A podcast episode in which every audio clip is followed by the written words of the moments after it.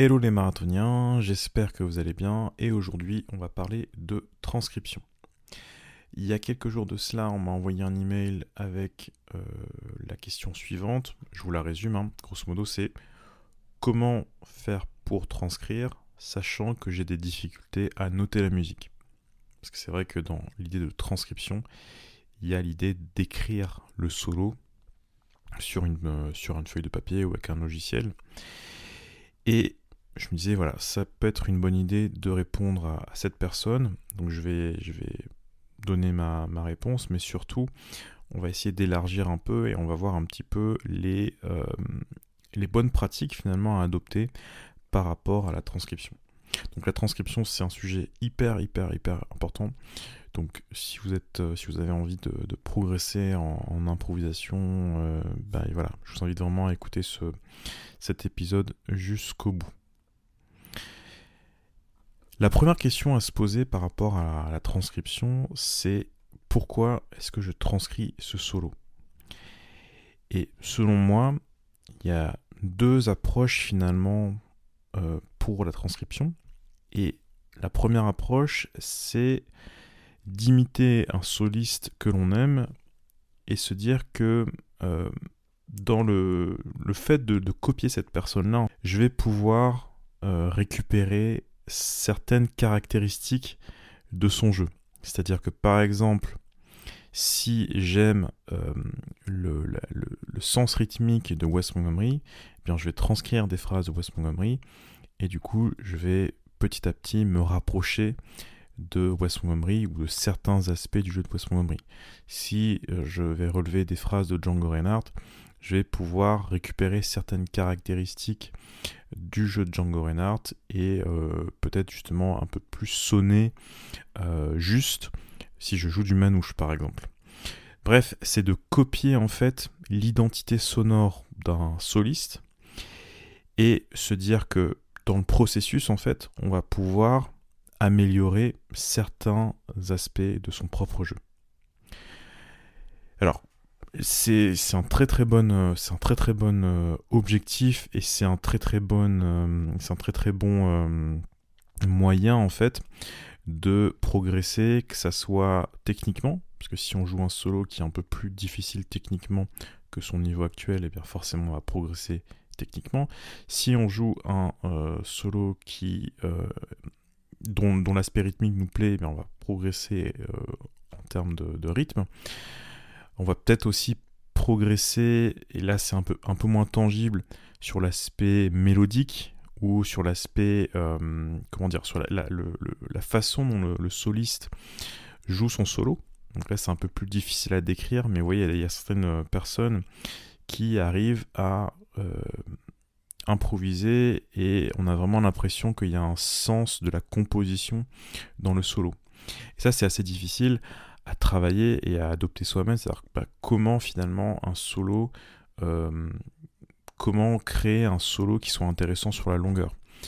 Et c'est vrai que si on imite des gens qui ont cette, euh, cette, cette capacité-là, eh bien c'est le meilleur moyen, peut-être un des meilleurs moyens, il y en a d'autres, hein, de créer des solos qui sont intéressants euh, sur toute une grille.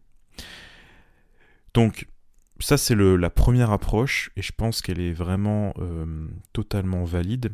Et d'ailleurs, si vous avez des difficultés à euh, écrire la musique, eh bien, c'est une bonne idée de passer par cette étape-là parce que souvent, quand on transcrit un solo, ce qui nous intéresse, c'est soit c'est un morceau de musique qu'on aime bien tout simplement et on a envie de le rejouer, soit il y a un aspect chez ce soliste-là et on ne sait même pas vraiment qu'est-ce qu'on aime vraiment chez cet artiste-là.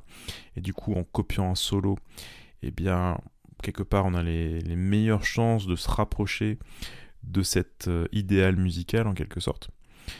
Et donc, eh bien voilà, ça peut être une bonne idée de, euh, de, de, procéder de la sorte, c'est-à-dire qu'on va pas essayer d'écrire le solo, on va même pas essayer de comprendre forcément l'aspect harmonique ou rythmique on va pas faire d'analyse en fait de ce, solo. On va juste essayer de le, reproduire tel quel. Et j'ai envie d'aller un peu plus loin. On va essayer de le, reproduire le plus fidèlement possible en essayant d'imiter tous les détails, en essayant d'imiter euh, les accentuations, en essayant d'imiter le son, en essayant d'imiter le phrasé, etc. Et euh, c'est un peu comme si on essayait de le travailler comme une pièce classique, mais c'est même au-delà de ça. C'est comme si on travaillait une pièce classique, mais comme si on, essayait d'imiter l'interprétation de la personne. Je me rappelle il y a quelques années de ça, j'avais lu une interview de Gilad Excelman où il disait que lui, quand il, euh, transcrivait un solo complet, c'était dans le but d'imiter le fil de, du soliste en question. C'est-à-dire qu'il essayait pas forcément de comprendre intellectuellement tous les aspects du solo, il essayait de transcrire euh, l'intention en fait du soliste. Et je pense que ça, ça a beaucoup de, euh, il a beaucoup de vertus à ça. Et si c'est quelque chose qui, euh, enfin, si la l'écriture vous pose euh, problème, eh bien cette, cette approche-là est entièrement valide et, et donc voilà, vous pouvez tout à fait, tout à fait procéder à ça. Parallèlement à ça, vous pouvez bien évidemment euh, travailler euh, le solfège, travailler la connaissance des notes, travailler le, fait d'écrire. Euh, là, il n'y a aucun, aucun souci. Et petit à petit, peut-être mêler les deux, les, les deux c'est-à-dire à la fois de copier un solo note à note et en même temps de, de l'écrire. Parce que c'est vrai que le fait d'écrire un solo, le gros avantage, c'est qu'on va pouvoir euh, s'en souvenir plus tard. C'est-à-dire que si on arrive à écrire et lire la musique, eh bien on peut le ressortir dans quelques années et puis, euh, et puis le retravailler. On va passer à la deuxième euh, approche. La deuxième approche, c'est le fait de transcrire un solo pour récupérer du vocabulaire. Autant pour la première approche, on essayait vraiment d'imiter tous les points du, soliste, c'est-à-dire le son, le, le phrasé, les notes, le rythme, etc. Autant la deuxième approche, elle est un peu plus, un peu plus libre quelque part. Et on va essayer surtout de transcrire euh, un seul, enfin, de transcrire pour récupérer un point précis.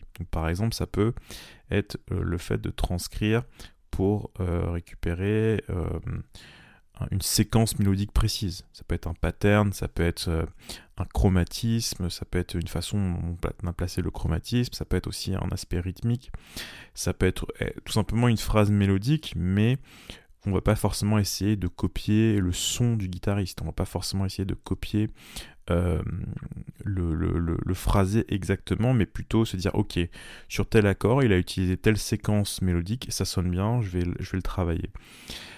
Et c'est aussi une approche qui est totalement valide, c'est-à-dire qu'on va pas essayer de copier, euh, enfin d'imiter une personne, mais on va plutôt essayer de s'inspirer de cette personne-là pour ensuite euh, récupérer la phrase et l'intégrer dans son propre vocabulaire.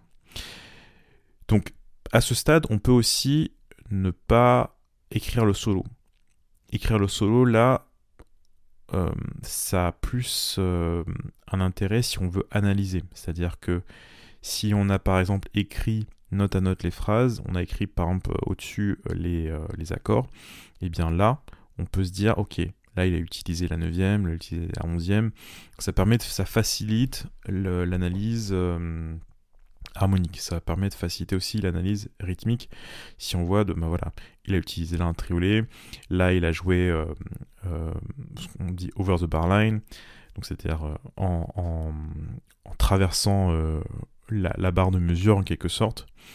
Bref, il y a plein d'aspects rythmiques qu'on peut plus facilement analyser aussi si on l'écrit sur, bah, si on le transcrit tout simplement. D'ailleurs, ça me permet aussi de préciser le terme transcription, c'est-à-dire que c'est vrai que j'utilise le terme transcription pour décrire plusieurs choses en fait. C'est-à-dire qu'on peut, on peut transcrire la phrase, c'est-à-dire l'écrire euh, sur une feuille de papier, mais ça peut être aussi simplement repiquer les notes et pas forcément l'écrire.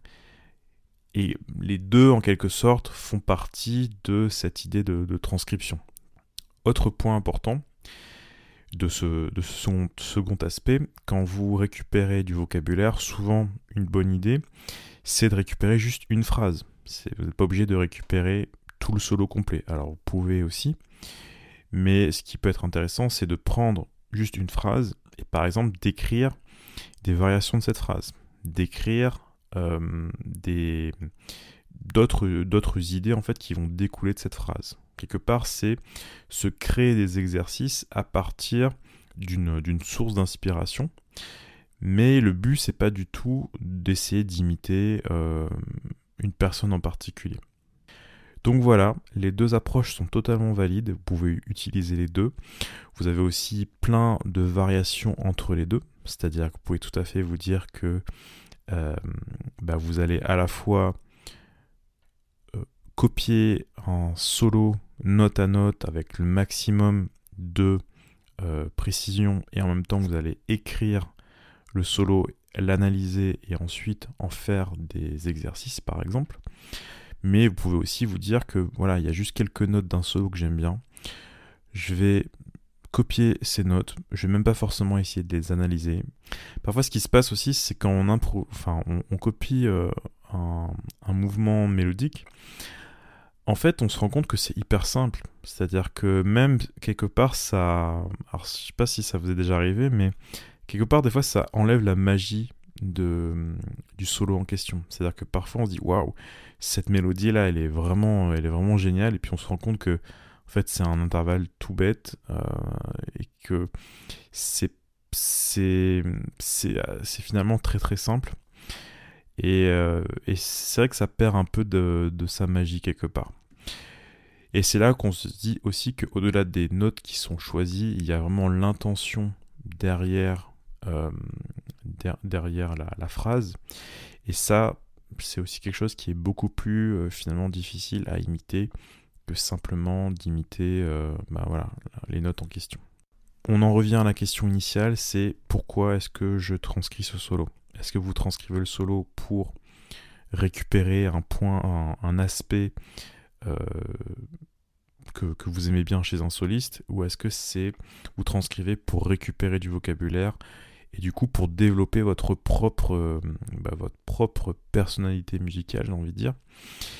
Euh, donc à vous de voir, les deux sont possibles, les deux peuvent être utilisés alternativement ou euh, de temps en temps vous allez écrire un solo complètement, de temps en temps vous allez récupérer juste une phrase. en tous les cas, la transcription, eh bien, moi je vous recommande d'en faire, puisque ça vous permet de développer votre oreille, ça vous permet d'avoir des nouvelles idées, ça vous permet de, euh, progresser de façon relativement, euh, comment dire, agréable, puisque bah, vous êtes euh, en train de transcrire généralement quelque chose que vous aimez déjà écouter, donc c'est de la musique que vous aimez et en même temps bah, vous allez vous progresser techniquement, harmoniquement, rythmiquement. Donc c'est vraiment quelque chose de euh, très intéressant à faire. Voilà, eh bien j'espère que ce podcast vous aura donné euh, des idées. N'hésitez pas à partager en description eh bien, votre propre point de vue sur la transcription, peut-être les solos que vous avez déjà transcrits qui vous ont vraiment aidé. Euh, d'ailleurs ça pourrait être un épisode intéressant hein, de, parler des solos à transcrire. N'hésitez pas à mettre ça dans la description, enfin la description, dans la zone commentaire. Et puis, euh, ben, on se retrouve pour une prochaine vidéo et un prochain podcast très très vite. Et puis d'ici là, bossez bien.